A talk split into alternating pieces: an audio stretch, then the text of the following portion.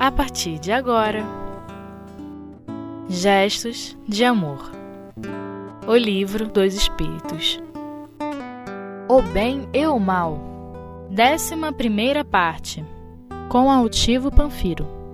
Pergunta 642 Para agradar a Deus e assegurar a sua posição futura, bastará que o homem não pratique o mal? Então vejamos bem a síntese da indagação. Eu quero agradar a Deus, ou pretendo agradar a Deus, me assegurando também uh, uma boa posição no plano espiritual, uma posição futura. Se eu não fizer o mal, basta para mim? Basta. O que, que vocês acham? Ah, vocês já são espíritas, já sabem que não basta, mas eu quero que vocês respondam mais alguma coisa. O que, que vocês acham? Tem que fazer o bem? Praticar as leis divinas, tem que entrar num projeto de construção. Todas essas respostas estão certas. Os espíritos, como sempre, sintetizando as coisas, nos deixam também uma série de opções que nos fazem pensar. Vejam só a resposta dos espíritos. Para agradar a Deus e assegurar a sua posição futura, bastará que o homem não pratique o mal? Vem a resposta: não. Quer dizer, não basta. Cumpre-lhe fazer o bem no limite de suas forças, porquanto responderá por todo mal que haja resultado de não haver praticado o bem. Está meio difícil isso? Está fácil? Complicou? Está fácil? Está fácil? Está fácil de entender, difícil de praticar. Eu acho que não está muito fácil de entender e muito mais difícil de praticar. Mas vamos, vamos responder por etapas. Ele pergunta se basta que a gente não faça o mal, ou não pratique o mal. E os Espíritos dizem que não basta isso, que cumpre-lhe fazer o bem. Então ele já começou a dar um trabalho de casa para nós. Fazer o bem. O que é fazer o bem, hein? O que, que é o bem? Tudo aquilo que está conforme a lei de Deus já abriu lei de Deus. Já abriu um leque que a gente já está meio complicado de cumprir. De, de cumprir. Fazer o bem e com, fazer o bem é cumprir a lei de Deus. Aí a gente começa a pensar, o que é cumprir a lei de Deus? Começa pelo mandamento maior. Amarás a Deus sobre todas as coisas. Então, cumpre-lhe fazer o bem. Então, primeira coisa que eu tenho que fazer é amar a Deus sobre todas as coisas e ao próximo. Ah, complicou totalmente. Como assim mesmo? Ficou mais complicado ainda. Né? Ficou mais complicado ainda. Cumpre-lhe fazer o bem no limite das suas forças. Então, como é que eu vou amar a Deus no, no limite das minhas forças? O que, é que vocês acham que significa essa palavra aqui, esse, essa, esse anunciado dos Espíritos? Limite das forças. O que, é que vem a ser isso? A evolução, até onde o quê? A consegue atingir, conhecimento, tudo está dentro da evolução, né? Mas o que é que falta? Então seria um limite das forças o quê? Físicas, morais, emocionais. Então está dentro, continua dentro do limite das forças, né? Aquela visão ampla. Limite das forças. Mas o que é está faltando para a gente aqui entender esse limite das forças aqui? Fazer o bem no limite das forças. Com resistência aos convites. Mas o que? Está faltando, vocês ainda não falaram o que tem que ser falado. O que está faltando para a gente considerar aqui nesse fazer o bem no limite das forças? O que está faltando aqui a gente entender? Empenho da vontade. Vontade. Porque nós temos que ter vontade. Eu tenho vontade, como disse Emmanuel, de salvar o mundo. Mas eu não tenho condição de salvar o mundo. Nem ele teve, nem Jesus teve, nem Jesus teve. Eu teria vontade de salvar o mundo. Eu tenho vontade, mas eu tenho o limite das forças. Qual é o limite das forças? Eu não tenho resistência, não tenho saúde, não tenho dinheiro, não tenho resistência física, não tenho resistência moral, econômica, Então o limite das forças diz que eu faço o quê? Se eu ajudar a uma pessoa, eu estou dentro do limite das minhas forças. Aí você que pode ajudar muitas pessoas, como é que fica você com o limite das forças? Aí é que, isso é que entra o problema da consciência. Puxa vida, poderia, em vez de ter ajudado a uma pessoa, eu poderia ter ajudado a 121 pessoas, ou a 1.201 pessoas, ou a 1.000, 1 milhão 201 pessoas. É o limite das forças da gente, porque eu tenho a vontade de fazer o quê? De acabar com o problema. Então, isso eu só conseguirei quando eu tiver a noção de amar, primeiro, primeiro pelo, se não a Deus, pelo menos ao próximo. Por que, que não acabam as favelas no Brasil? Por que, que as favelas do Brasil não acabam? O que, que vocês acham? Por causa do egoísmo? Não há interesse ou não há vontade? Nós tivemos um governador, não precisa citar nome aqui, que deu um ataque de loucura, que cada um deu a classificação precisa para a loucura deles. Um disse que era interesse, que só removeu favela da Zona Sul, outro disse que era por causa disso, outro disse que era da, por causa daquilo. Seja qual tenha sido a intenção, houve o quê? A vontade. Então o assunto foi solucionado. Concorde-se, discorde-se, acha-se bom, acha-se mal, não sei o quê, mas houve o quê? Houve vontade. Por que, que os espíritos dizem que nós não evoluímos porque nós não queremos? porque a nossa vontade ainda está assim. Será que eu faço mesmo? Será que precisa ser tão? Será que é necessário o quê? Que na realidade está faltando o quê? Vontade a nós. Então, para fazer o bem ao próximo, eu tenho que ter evolução, tenho que ter vontade e está faltando uma coisa que eu já disse aqui, que eu quero ver se vocês estão prestando atenção na aula, se estão dormindo. Está faltando o quê? Hã?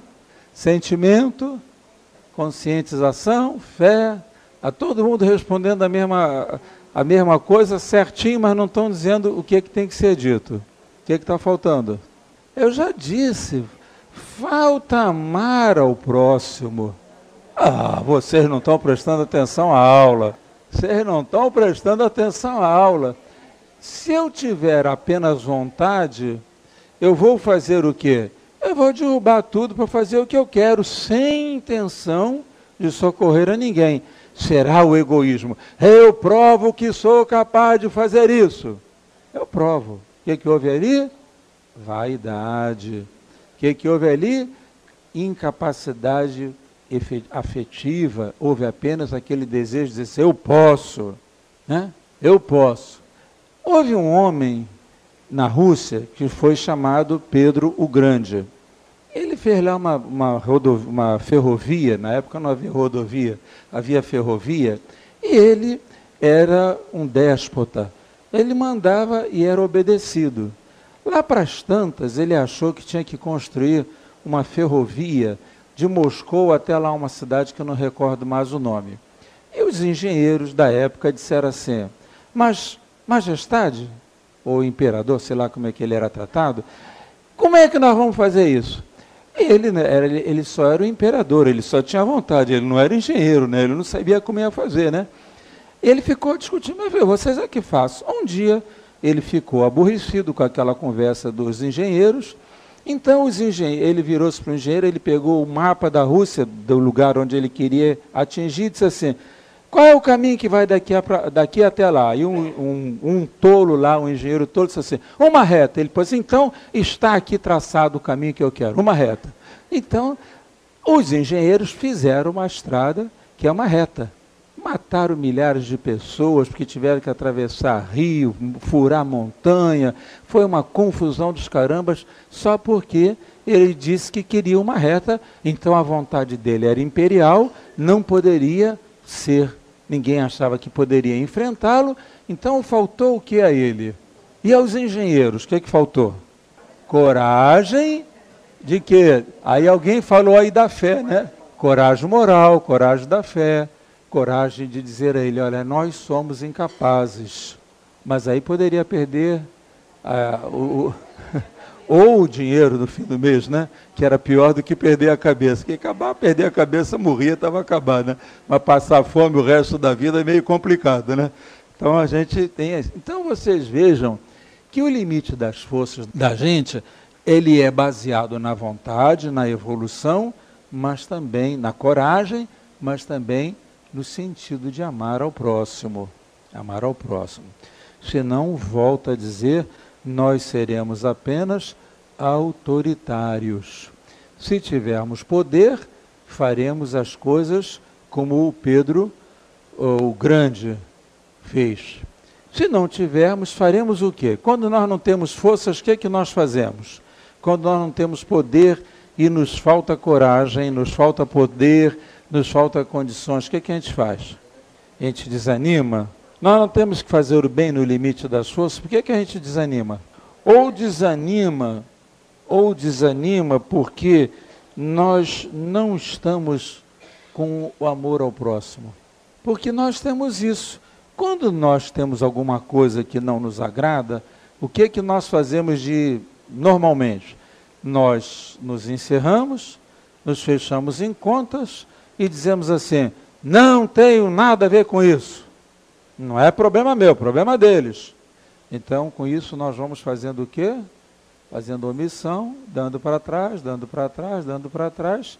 E quando vemos, as coisas já estão tomadas. Não é isso mesmo? Por isso que a coragem da fé, tão bem expressa no Evangelho, nos diz o quê?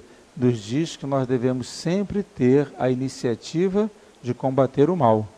Né? A coragem da fé é para combater o mal.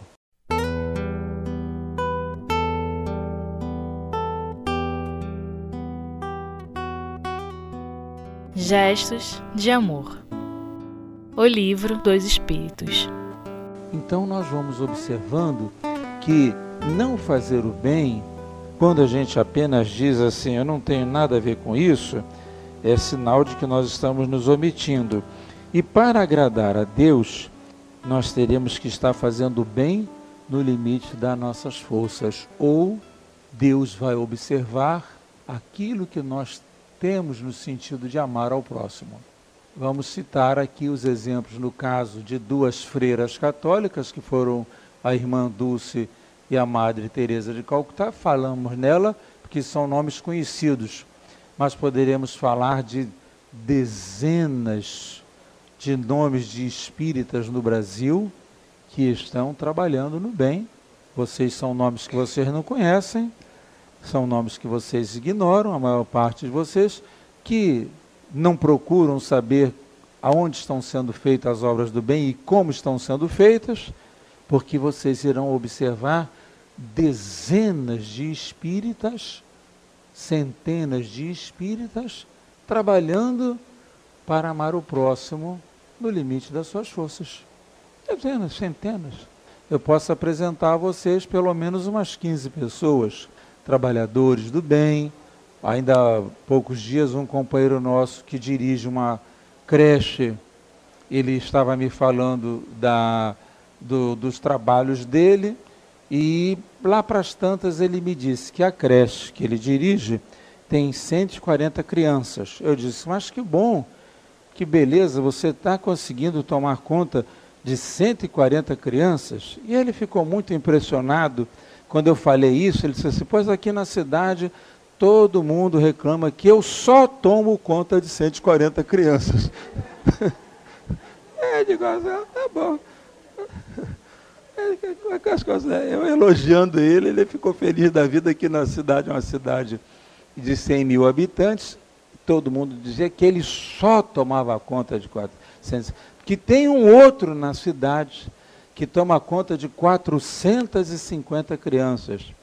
Ele não me falou, mas eu sei, o outro tem uma editora e duas, três vezes por ano ele vai para Portugal Toma de vender livro, toma de vender livro, toma de vender livro lá. Então ele disse assim para mim, Altivo, você não quer fazer isso? Ele me cooptando para fazer esse serviço. Não, meu filho, tem Portugal comigo está é, muito bom, mas é lá para a Lúcia, ela que gosta de Portugal, não é, não é minha vida, não. Minha vida é aqui no Leão Denis. Quando eu for lá, vou fazer uma visita, fazer uma palestra, dar as costas, ir embora, não tem nada. Não, mas você vem, que se vende muito livro, que o povo lá está sedento. Então eu tiro não sei quantos mil euros. Continua tirando seus não sei quantos mil euros. Fica feliz da vida nesse trabalho. Mas ele tem o amor ao próximo, tem coragem, ele cumpre a lei de Deus, mas ele tem essa cara de pau, vamos dizer assim, né? E o outro não tem a cara de pau.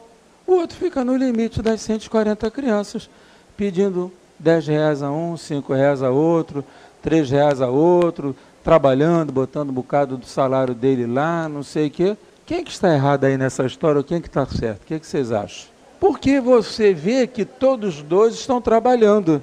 Eu quero que vocês concluam isso. Todos dois estão trabalhando, só que um tem a cara de pau de sair, botar os livros na mala, enfrentar o fândega, mandar o livro dois, três meses antes, aos pouquinhos para lá, porque não pode chegar com muitos livros de uma vez, tem que ir, porque senão a alfândega impede, então ele fica mandando 20 livros, todo dia ele manda 20 livros. Alfândega não percebe que todo dia mandar 20 livros da mesma pessoa, no final dá 2 mil livros, né? Mas o que, é que ele vai fazer? O funcionário público, com licença do funcionário público, eu fui funcionário estatal, dá essas coisas mesmo, né? A gente nem sempre percebe isso. Então, ele vai fazendo isso. Ele vai mandando, todo dia manda 20 livros, 20 livros. Quando ele chega lá, quando está no período, ele está com mais de 2 mil livros lá. Então ele faz a festa. Ele está errado? O que, que vocês acham? Divulgando a obra ou está ganhando dinheiro? Já que temos que ganhar dinheiro, vamos ganhar assim? Está ganhando dinheiro para a obra? O que, que vocês acham? Eu quero que vocês pensem. Eu quero que vocês pensem. Se vocês não pensarem, essa aula vai ficar monótona.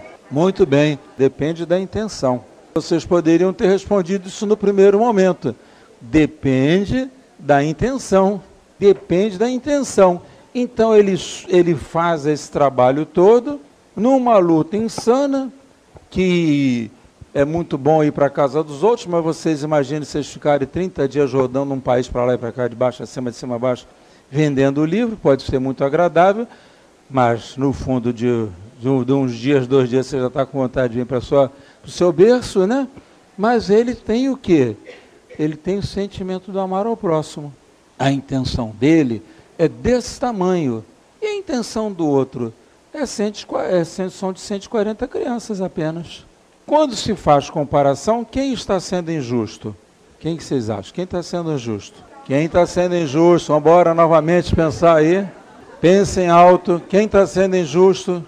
Quem está sendo injusto é o povo que está julgando? O que, que vocês acham aí? Quem está sendo injusto?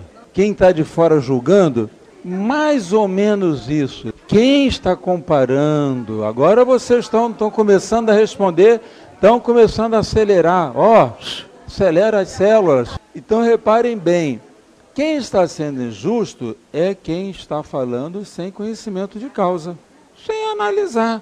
Porque se ele tem coragem de enfrentar a alfândega do país, mandando 20 livros todo dia. Ele nunca sabe se vai chegar lá, a alfândega vai pegar o livro todo, vai mandar de volta ele vai perder a viagem. Ele nunca sabe se vai chegar lá, ele quando vai ser qual vai ser o período que o povo vai deixar de comprar os livros dele. Isso é uma arma de dois gumes, né? Venda de livro é uma arma de dois gumes. Você está crente que está abafando e o povo rejeita. Então, quando você ele, você não sabe isso. Você perde o seu tempo, ele perde o tempo dele, ele deixa a casa dele, ele deixa a administração do centro dele. Vai fazer tudo isso, ele está dentro de um limite. Né? O outro que prefere dizer assim: escuta, não tenho capacidade de fazer isso. Não é por covardia, eu não tenho capacidade. Não tenho capacidade, não tenho coragem, não sou disso, é, eu sou incapaz de pedir dinheiro aos outros, mais os 100, as 140 crianças, esses eu sustento. Então, também demonstra amor ao próximo dentro do limite deles. Então, se na hora de um, de um julgamento, vocês imaginem como será esse julgamento. Vai chegar um com 500 crianças e outro com 450 crianças, outro com 140 crianças. Quem vai pesar mais no prazo da balança, no prato da balança? A qualidade com que foi feito o serviço. É isso que vocês têm que aprender a entender no livro dos Espíritos. Eu volto a dizer, essa aula aqui não é para estar tá dando demonstração de conhecimento, não. É para que vocês entendam realmente o livro dos Espíritos. O que os Espíritos estão dizendo aqui para nós é isso. O que vale é a qualidade do serviço. É isso que está valendo. Cumpre-lhe fazer o bem no limite das suas forças, ele está dizendo assim, a qualidade do seu serviço. O que, que é qualidade do serviço? A intenção, o sentimento, o amar ao próximo, como ele está fazendo o amor ao próximo. Você já imaginou? O, o Brasil tem um problema de fome, né? Então ele tem, dizem que tem 30 milhões de pessoas com fome e tem 140 milhões de pessoas com comida. Será que é tão difícil fazer isso? Acabar com a fome? Aí eu estou perguntando a vocês: dizem que tem 30 milhões com fome e tem 140 milhões, o Brasil tem 170 milhões, então teoricamente 140 estão com comida, né? Não estão passando fome. Será que é complicado a gente resolver esse problema? Está faltando vontade, honestidade, trabalho. Está faltando uma opção. Está faltando na gente pegar todo mês nas nossas compras e tirar uma cesta para alguém. Está faltando tudo isso. Está faltando você abrir a porta da sua casa, dar comida ao mendigo. Está faltando opção de coisas que, no fundo, no fundo, está mostrando, dentro da parábola dos talentos, que o nosso amor ao próximo ainda está assim do tamanho de um pode estar do tamanho de 2, pode estar do tamanho de 3, pode estar do tamanho de 450, né? pode, estar pode estar do tamanho de 450. Então, quando nós tivermos essa noção, nós vamos ter. Por que, que, por que, que o homem não tem essa noção? Porque o homem, ele trabalha sob emoção. O homem não trabalha com raciocínio, o homem trabalha sob emoção. Tivemos aquelas negócios, aquela tsunami lá na Ásia, né? Até hoje tem comida para mandar para lá, tem roupa para mandar para lá. O governo não manda porque diz que não tem dinheiro. A companhia de aviação não manda porque diz que está devendo ao governo e o governo não deixa ela pegar o querosene para pagar. Quer dizer, olha, olha o rolo. Olha o rolo. Interessante, né? E, no entanto, nós mandamos lá para a Ásia e os 30 milhões daqui. Quem pegou a sua roupinha deu para o bazar, ou quem pegou a sua roupinha e mandou lá para o primo pobre do Nordeste.